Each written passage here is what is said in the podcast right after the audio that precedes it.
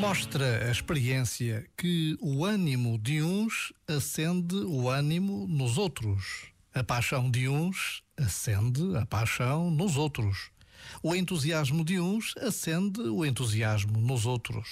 O amor de uns acende o amor nos outros. Isto diz da responsabilidade que temos em ativar o melhor da humanidade. Então, em vez de nos ligarmos ao que nos distrai, conectemos-nos cada vez mais com o potencial humano, aquele que há em nós e à nossa volta. Quanto melhor o fizermos em nós, melhor o faremos com os outros. Já agora, vale a pena pensar nisto. Este momento está disponível em podcast no site e na app.